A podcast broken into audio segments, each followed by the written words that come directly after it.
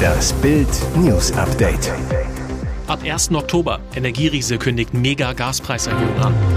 Man City heißt auf Bundesliga-Star. Leipzig lehnt 80 Millionen Angebot ab. Wegen Pelosi-Besuch. Chinas Armee marschiert vor Taiwan auf. Deutschland zittert aufgrund der Angst vor steigenden Preisen. Im Winter vielleicht aber auch wegen ausfallenden Heizungen. Kalte Wohnungen wegen zu teurem oder nicht vorhandenem Gas klingt nach Dystopie, scheint aber immer realistischer. Jetzt wissen bereits die ersten Gaskunden in Deutschland, was im Herbst auf sie zurollt. Energieriese Rhein Energie hat eine mega Preiserhöhung angekündigt. Ab dem 1. Oktober gibt es mehr als eine Verdopplung des Preises. Betroffen die Kölner Bevölkerung. Die verbrauchte Kilowattstunde Erdgas kostet dann über 18 Cent. Das bedeutet laut Beispiel Beispielrechnungen für einen Durchschnittshaushalt. Die Kosten steigen von rund 960 auf 2002 Euro. Mehr als 1000 Euro mehr. Die Steigerung über 100 Prozent. Die Begründung laut Rheinenergie eine fast 450-prozentige Steigerung der Beschaffungskosten für Erdgas. Den Supercup gegen die Bayern hat er verletzt verpasst. Dennoch ist Leipzigs Josko Guardiol derzeit in aller Munde. Europas Topclubs jagen den Abwehrstar. Jetzt der Vorbild. Premier League Topclub Manchester City ist schon lange an Guardiol dran und hat Leipzig jetzt sogar ein Angebot unterbreitet. Über 80 Millionen Euro. Doch RB hat abgelehnt. Klare Kante der Leipziger, die den kroatischen Nationalspieler keinesfalls gehen lassen wollen. Intern wird Guardiol als genauso wichtig erachtet wie Franzosen Granate in Kunku. Erst am Wochenende, nach dem 3 zu 5 im Supercup gegen die Bayern hatte RB-Trainer Domenico Tedesco von seinem verletzten Innenverteidiger geschwärmt. Er fehlt uns extrem seit acht Wochen. Er ist ein ganz wichtiger Spieler für uns. Neben Manchester City ist auch der FC Chelsea sehr interessiert an Guardiol. Aber auch die Idee eines Tauschgeschäftes mit dem umworbenen Chelsea-Stürmer Timo Werner kommt für Leipzig nicht in Frage. Weil die Vorsitzende des US-Repräsentantenhauses Nancy Pelosi am Dienstagabend Taiwan besuchen will, droht China mit Krieg gegen sein kleines Nachbarland. Man werde militärische Aktionen als Reaktion auf Pelosis möglichen Besuch in Taiwan durchführen, drohte Peking am Dienstagmorgen und fügte hinzu, die USA überschreiten ihre Grenzen. Auf Schienen, Autobahnen, per Flugzeug und Schiff werden seit Tagen schwere Waffen in Richtung Küste geschafft. Skurril, Strände, an denen zeitgleich chinesische Touristen baden, werden plötzlich zu Schauplätzen massiver Truppenaufmärsche, Hafenanlagen und breite Straßen von Panzern verstopft. Taiwan reagierte auf die Drohgebärden des großen Nachbarn mit den Worten, man beobachte die Lage, vor allem den Himmel, sehr genau und werde auf jede Provokation Chinas reagieren.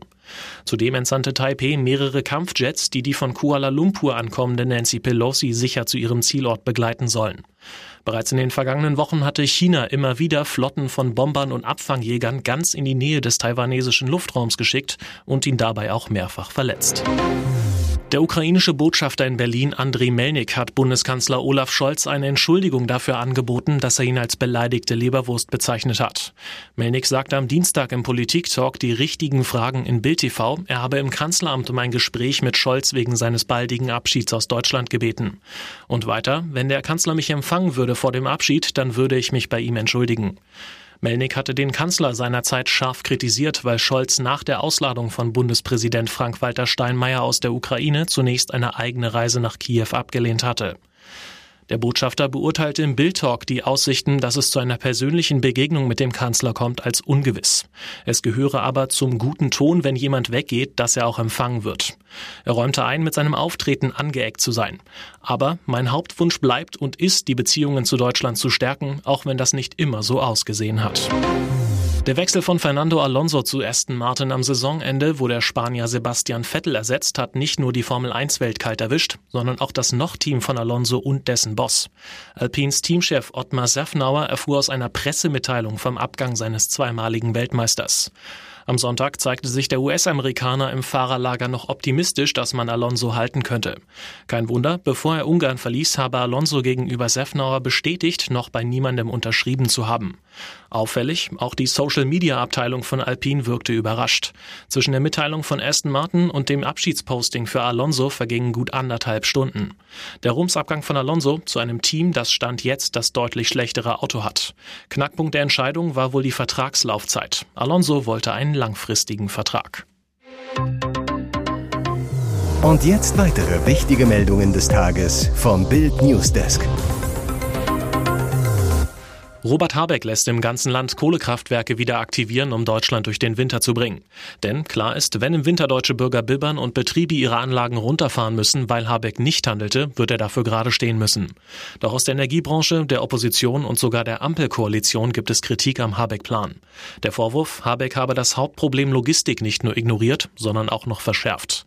Es ist sehr fraglich, ob der Schienengüterverkehr zusätzliche importierte Kohletransportmengen überhaupt noch aufnehmen kann, sagt Frank Huster vom Bundes Bundesverband Spedition und Logistik zu Bild.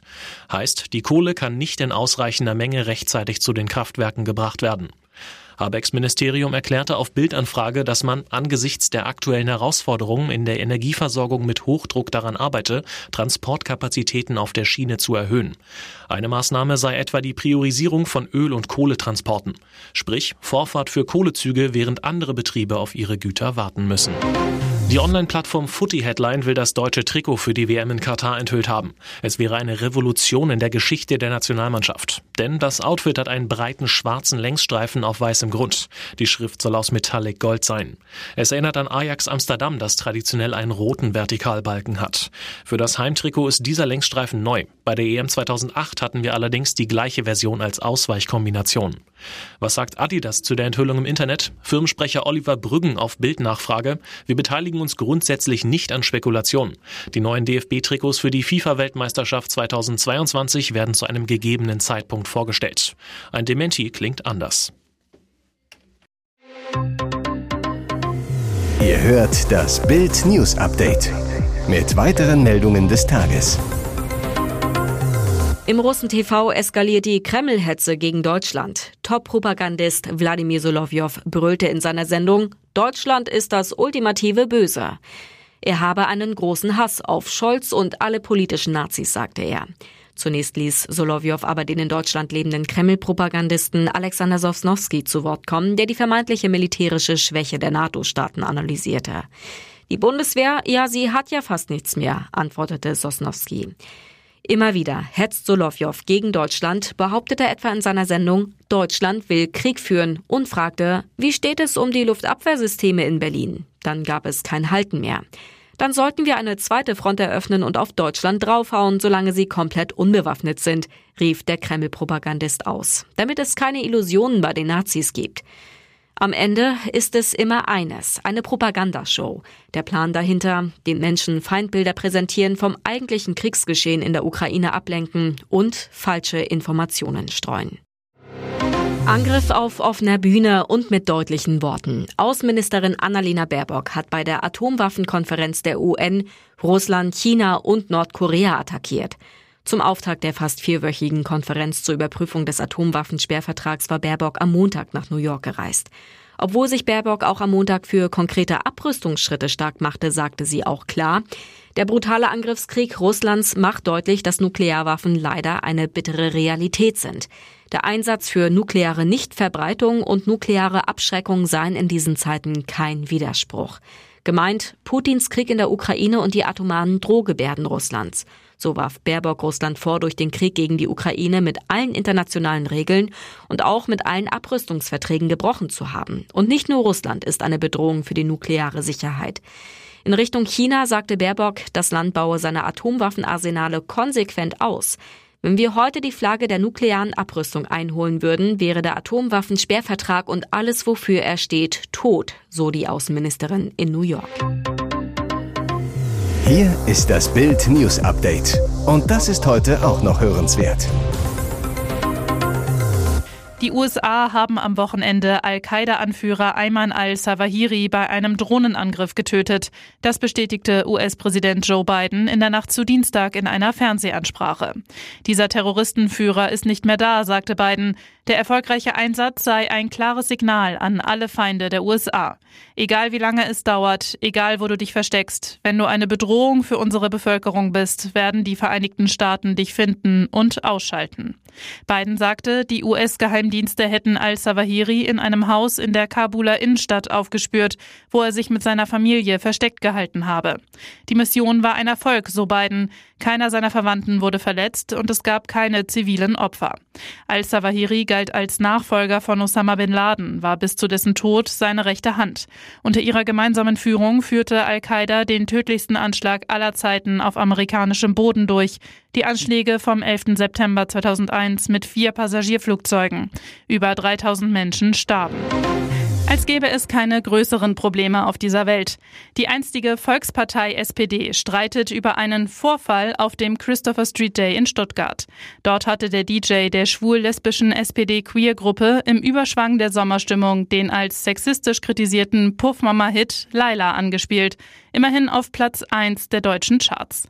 Das genügte, den heiligen Zorn von Juso-Aktivisten der SPD zu entflammen. Irgendwelche alten Männer hätten ein unfassbar frauenverachtendes Lied verbreitet, tobte Juso-Twitterer Jan Knees. Was soll das? Die Angesprochenen reagierten prompt und bierernst. Wir distanzieren uns ausdrücklich vom Abspielen dieses Songs, hieß es bei Twitter. Die Partei lehne jede Art sexistischer Musik ab. Die Schwulen- und Lesbenvereinigung der Partei versprach allen Ernstes, den Vorfall aufzuarbeiten. SPD absurd. Die Verzwergung hat schon stattgefunden. Es geht zu Ende mit der SPD, warnt Neuköllns langjähriger Ex-Bürgermeister Heinz Buschkowski gegenüber Bild. Buschkowski knallhart. Wie kaputt ist dieser verquere Haufen, wenn er sich über Schlagertexte aufregt, statt über die akuten Krisen dieser Tage? Diese Leute sind Gartenzwerge. Sie gehören nicht in die Politik, sondern in die Laubenkolonie. Weitere spannende Nachrichten, Interviews, Live-Schalten und Hintergründe hört ihr mit Bild TV Audio. Unser Fernsehsignal gibt es als Stream zum Hören über TuneIn und die TuneIn-App auf mehr als 200 Plattformen, Smart Speakern und vernetzten Geräten.